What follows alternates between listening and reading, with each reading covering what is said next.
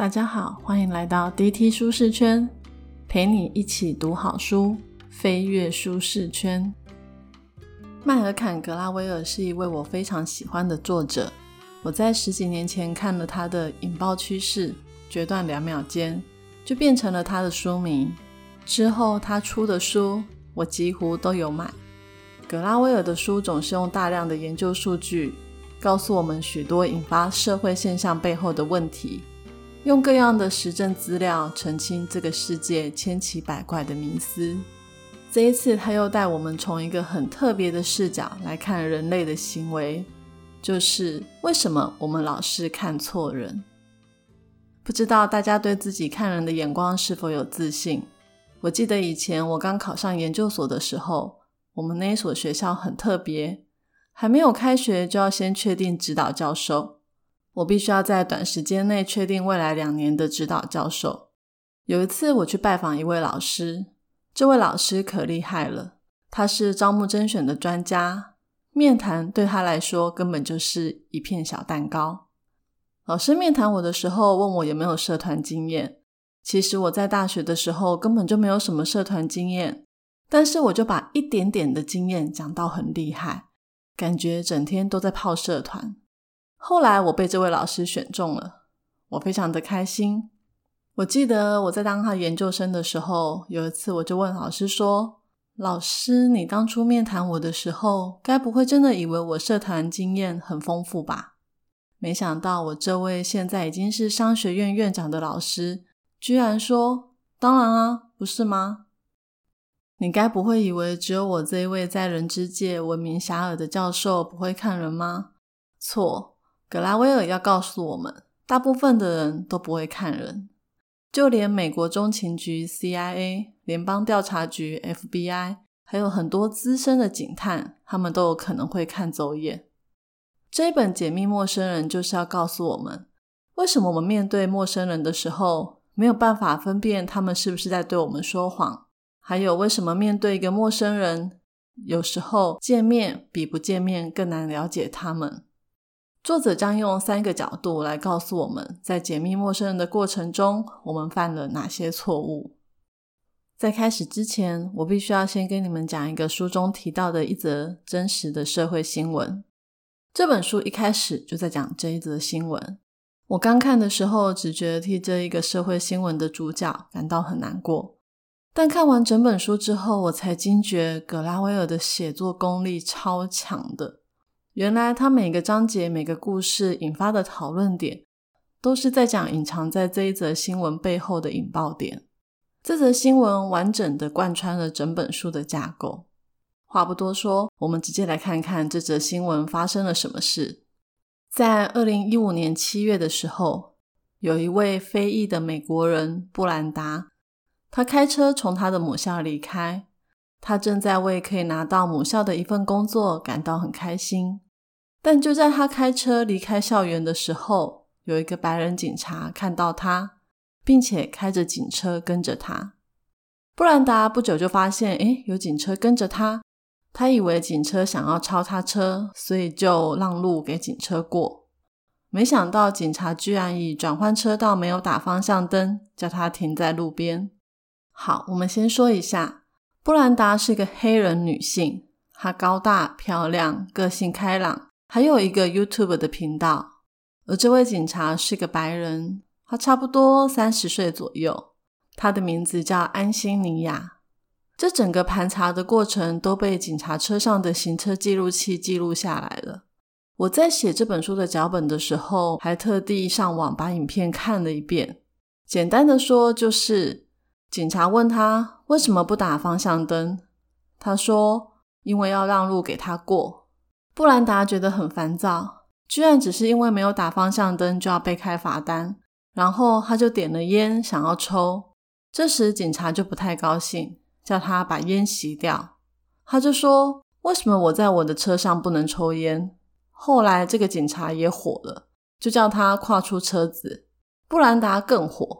他心想：“我只不过是没有打方向灯，想要抽烟，居然就要跨出我的车门。”他不肯，那个白人警察就硬拉着他，还用无线电请求支援。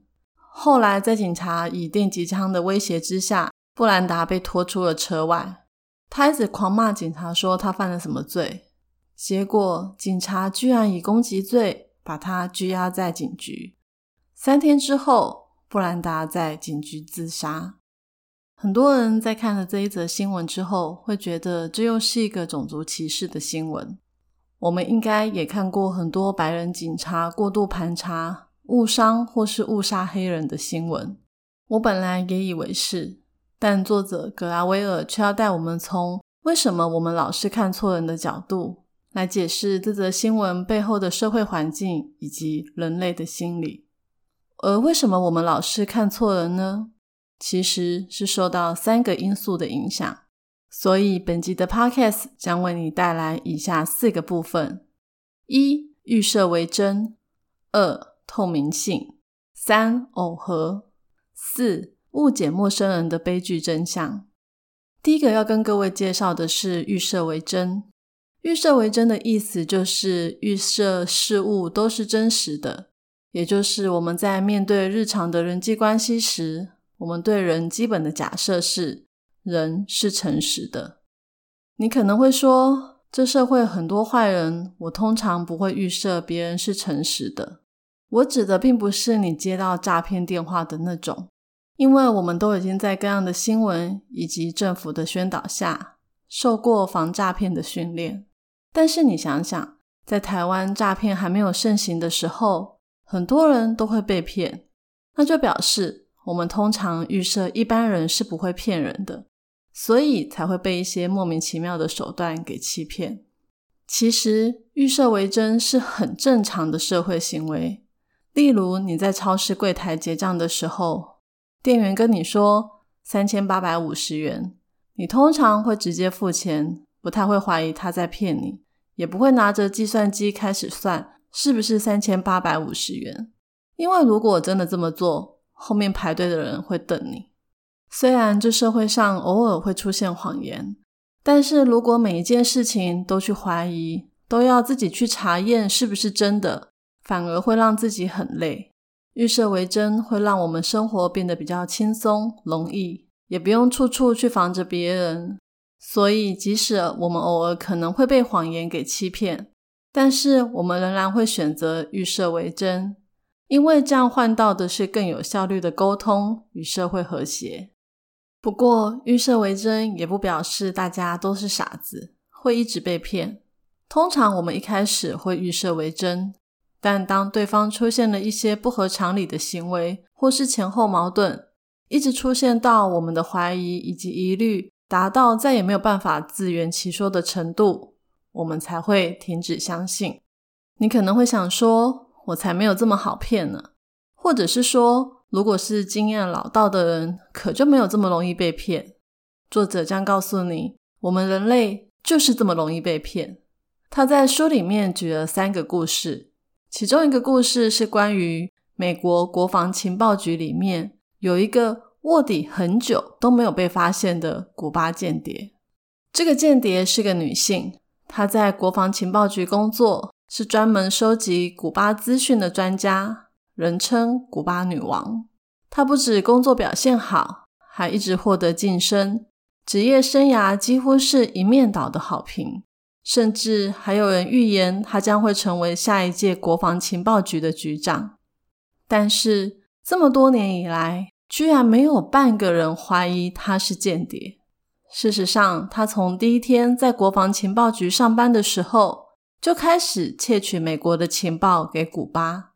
美国国防情报局耶，就是我们在电影里面常看到的那些超强探员，怎么会被一个古巴女王玩弄在股掌间这么久呢？所以你能说经验老道的人就比较不会被骗吗？作者说，那一位间谍之所以会成功，并不是因为他特别聪明，而是我们出了问题，因为。我们都预设为真。我们来看一个实验，有一个心理学家莱文，他专门在研究我们为什么会被陌生人欺骗的这个主题。这个心理学家策划了一个叫“机智问答”游戏的实验，每一位受测者会被随机分配一个伙伴一起答题。实验室中除了两个答题者之外，还有一位出题者。出题者手上有一份题本以及答案。这个游戏很简单，只要答题正确就可以累积奖金。例如，台湾的卫福部部长是谁？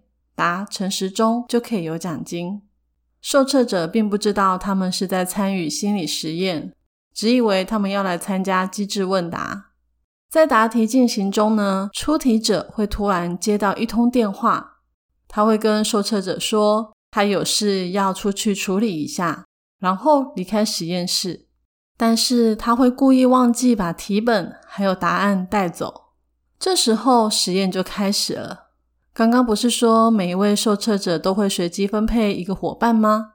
事实上，那个伙伴也是工作人员，他会跟受测者说。我需要这笔奖金，答案应该就放在那里吧。然后让受测者决定要不要作弊，而这整个过程其实都被录下来了。这个实验有趣的地方是，受测者他们会觉得出题者中途离开很奇怪，感觉有陷阱，但是几乎没有人怀疑那个伙伴也是套好的工作人员。这就是预设为真，他们都以为伙伴是正常人。不是故意引导他们作弊的骗子。再来，实验还不止这样。那些受测者中有人会作弊，有人没有作弊。他们不知道自己在实验室的过程都已经被录下来。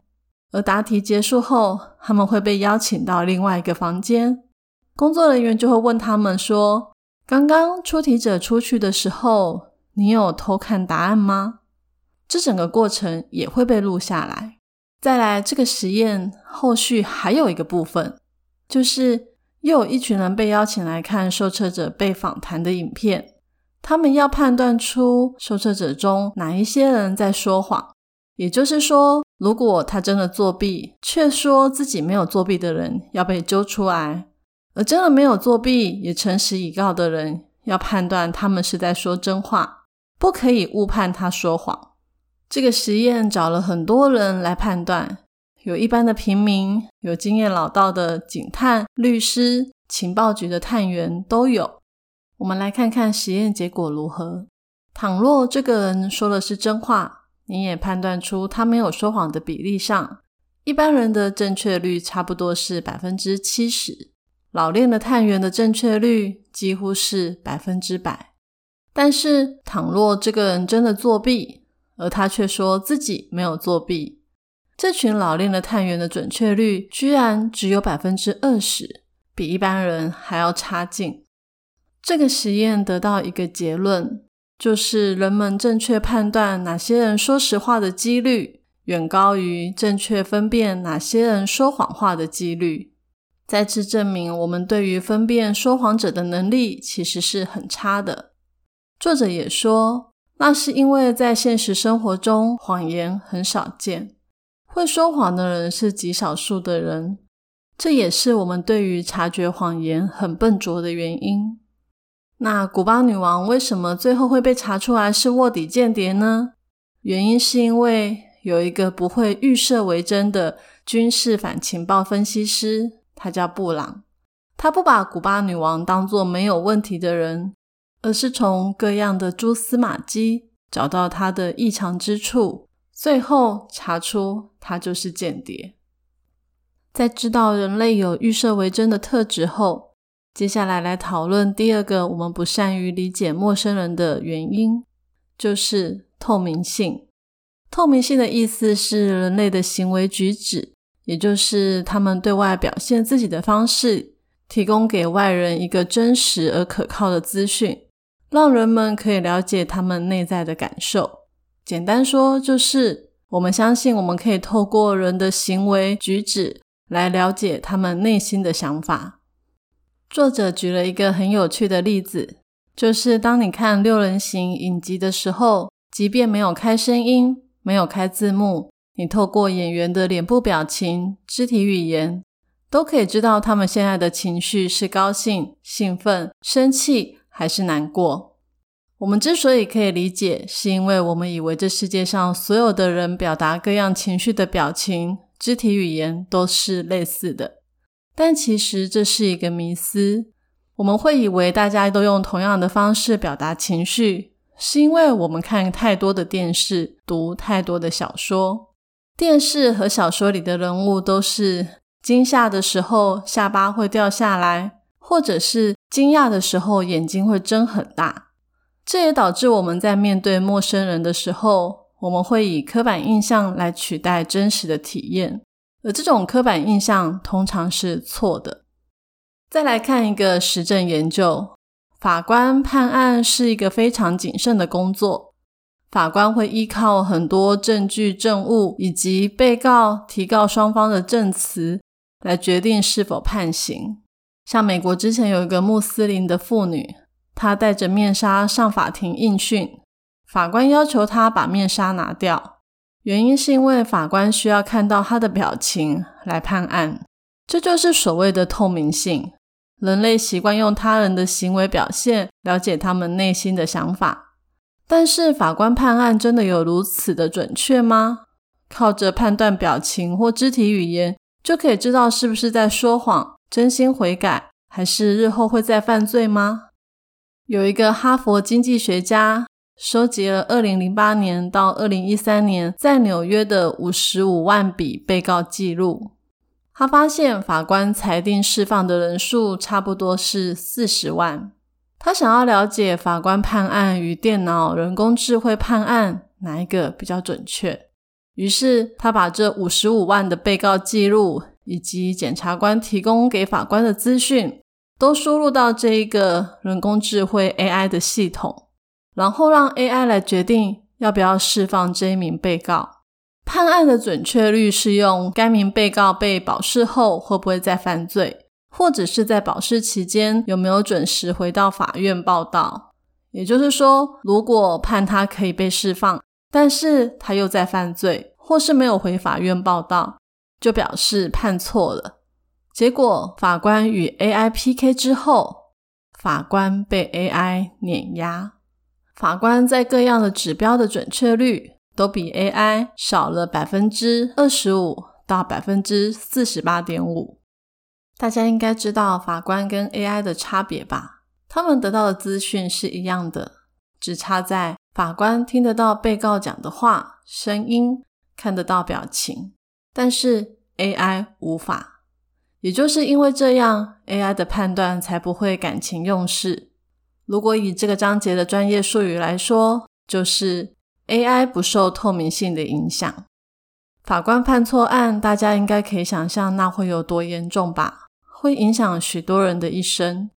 我们再来看一个意大利的案子，在二零零七年十一月的一个晚上，有一个年轻女子被一个男子谋杀。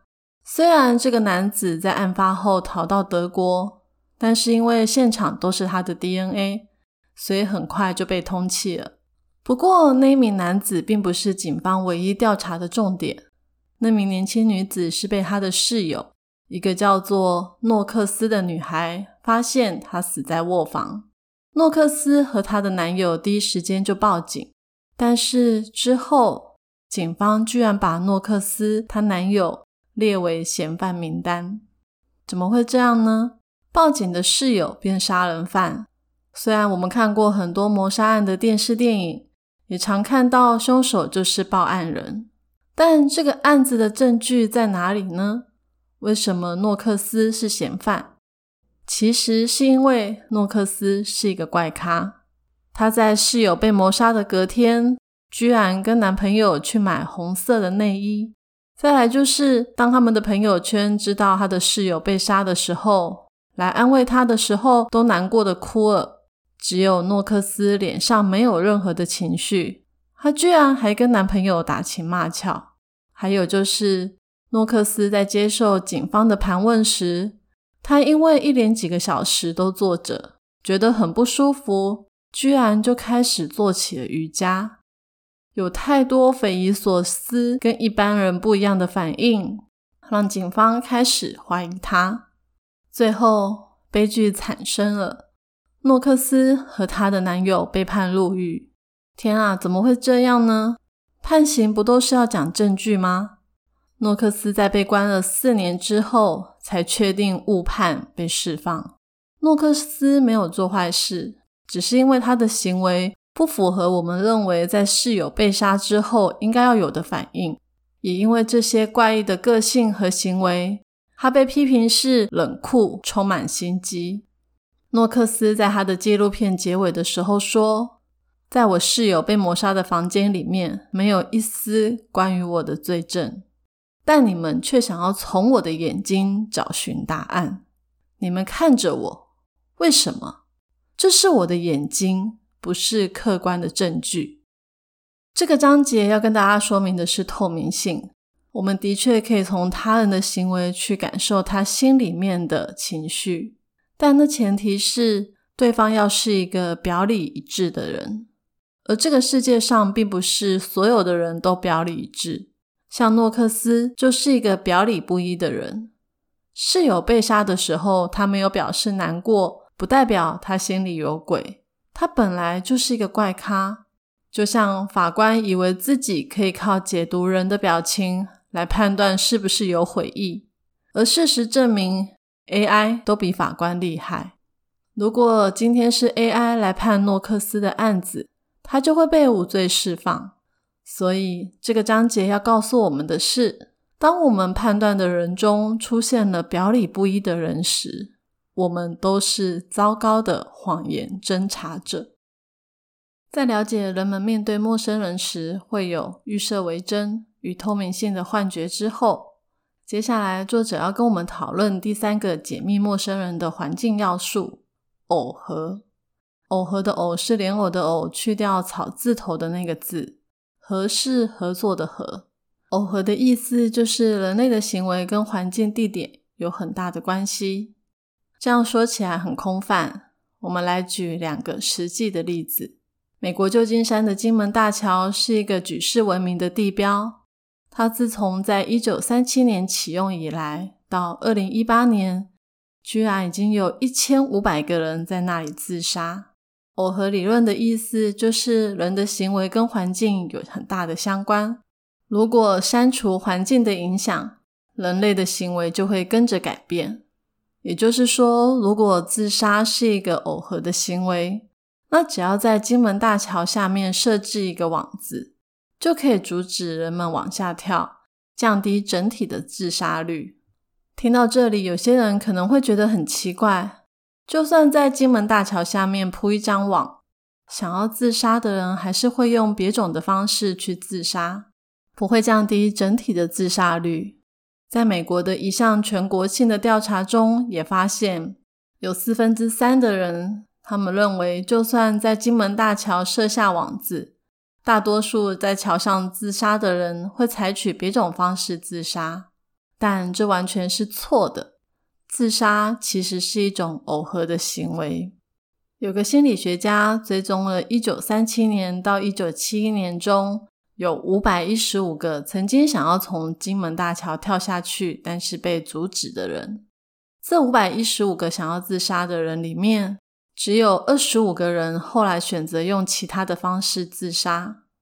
那你可能会觉得很奇怪，既然自杀是一种耦合行为。为什么一直要到二零一八年才在金门大桥铺一张网来防止自杀呢？是因为管理大桥的人麻木不仁吗？当然不是，是因为人类真的很难接受自杀这种行为是与某一个地方紧密耦合的观念。除了自杀之外，犯罪也是一种耦合。就有犯罪专家研究出。每个城市里面，犯罪的区域都会出现在某一两条特定的街道上。这时候又会有两种说法：一种就是那只要扫荡那一两条特定的街道，犯罪就可以降低了。会主张这样的方式的人就表示他认为犯罪是一种耦合。但是另外派的人就会说，就算把这一两个街道的混混、毒贩、妓女都赶走。他们还是有办法在别的地方另起炉灶，听起来是不是跟刚刚金门大桥不愿意设网子的人他们的主张很像？后来就有一个犯罪专家进行了一个实验，就是他们派警察加强巡逻一个卖淫的热点，因为派大量的警力日夜巡逻，整个卖淫的交易就减少了三分之二。犯罪专家也会担心，这些卖淫的人会不会只是转移到附近几条的街道继续卖淫？但后来发现并没有转移的状况。犯罪专家访谈了几个性工作者，问他们说：“为什么没有到别的地方做生意？”他们的回答居然是：“哦，那是别人的地盘，我不熟，而且换地点的话，我的顾客会很不方便。”也有人说，如果要换地点的话，他们宁愿去做别的事，完全离开这一行。这就表示犯罪卖淫的行为的确跟环境有关，是一种耦合。要降低犯罪，除了用耦合的理论加强巡逻常犯罪的地区之外，还有一个堪萨斯市的实验值得来聊聊。一九九零年代的时候，美国堪萨斯市的谋杀率是全国的三倍。有很多犯罪专家投入这个地区，想要降低犯罪。有人认为问题是出在枪支，他们试过很多方法，像是请民众举报有没有人持有非法枪械。或是教警察怎么看出一个人身上有枪，结果都没有用。最后，居然是美国的一项交通法规，让整个犯罪率成功降低。这个交通法规就是美国政府赋予警察有数百个理由可以盘查驾驶人，也就是说，只要你驾驶的车子有任何不合理的状况，像是车灯没亮。没有打方向灯、轮胎不符合规定等等，警察都可以叫你在路边停下来盘查。还有就是你停车之后，只要警察觉得你有可能携带武器或者是有危险性，就可以查你车子的每一个角落。犯罪专家在堪萨斯市选一个犯罪的区域，使用这个拦车盘查，让警察只要看到任何可疑的驾驶人。就去盘查他们，结果没有想到，在这段期间里面，他们因为这样的行动逮捕了许多的罪犯，没收了超多的枪支，居然让这个区域的犯罪率降了一半。因为堪萨斯市的实验成功，其他的城市也开始纷纷效仿。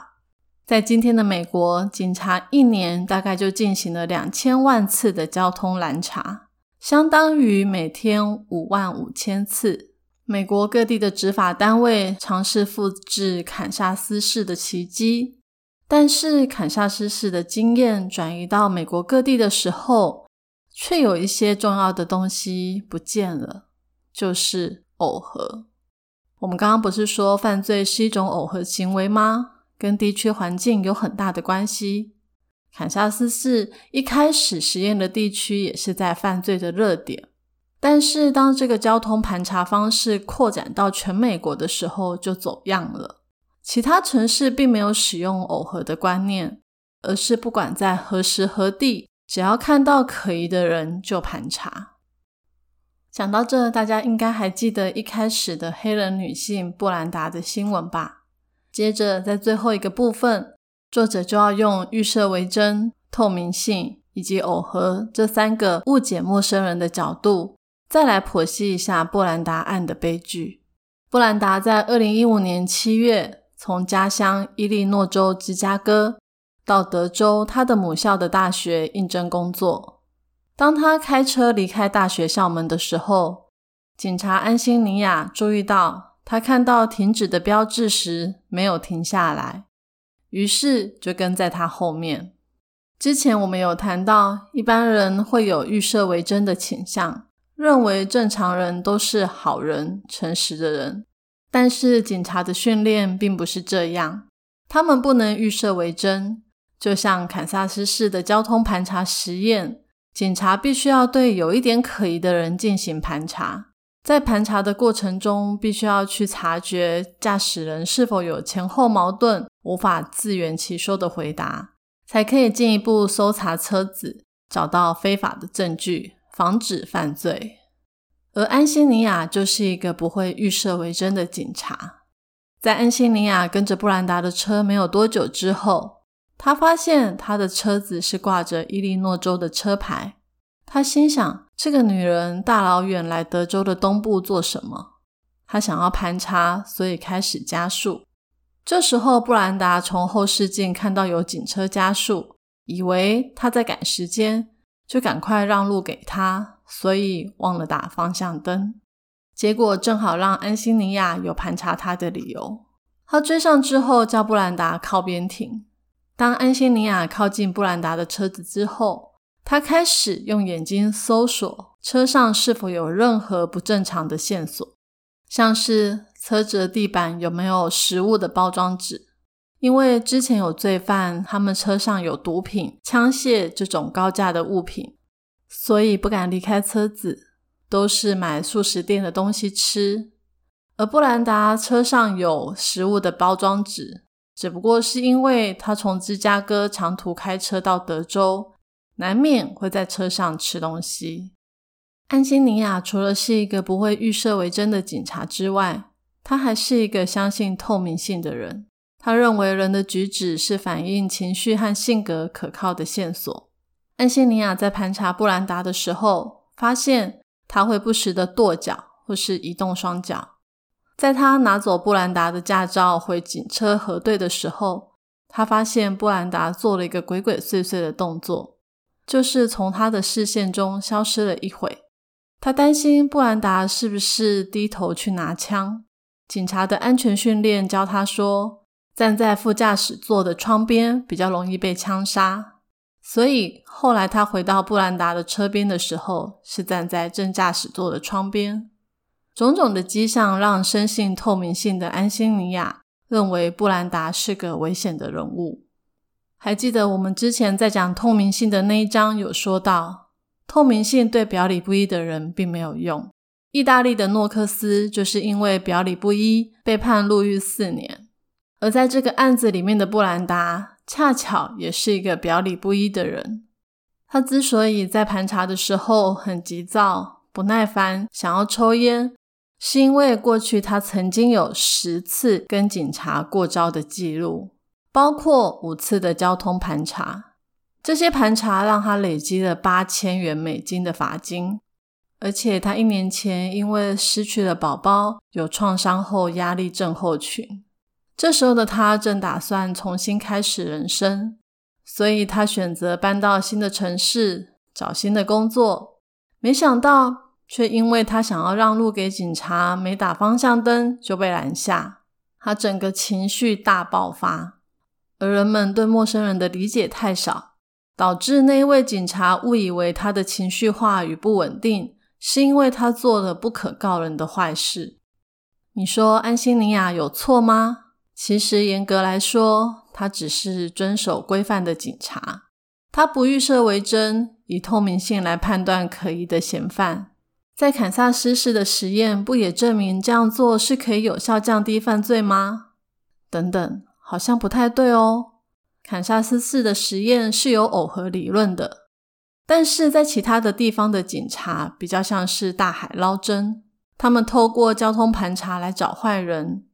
有一个数据显示，在北卡罗来纳州的公路，七年之内暴增了四十万笔交通盘查，结果只查到了十七个携带枪械或毒品的驾驶人。为了这十七个坏人，却是怀疑了三十九万九千九百八十三个好人。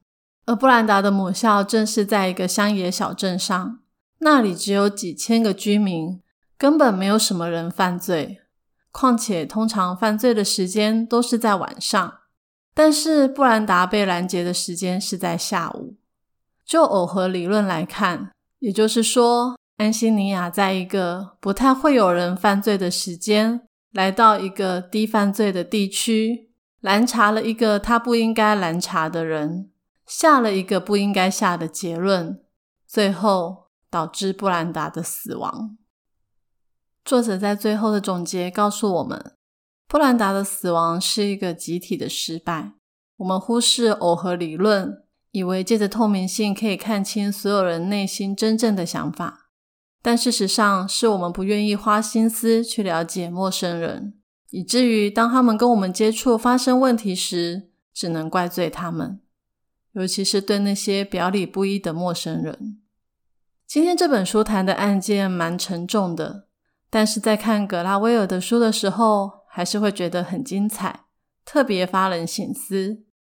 他用了很多故事以及学者的实验研究，来让我们知道，对于陌生人，我们了解太少，却很容易直接下判断。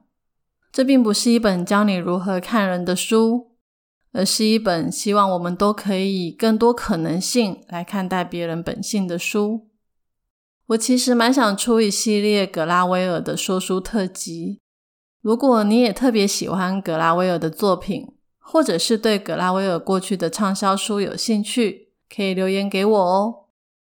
愿上帝帮助我们，可以用更多的耐心与爱心来看待陌生人。请听他们说话，不让他们被误解或是遭受到不公平的对待。我是 Tilly，DT 舒适圈，一周一本好书，我们下周见。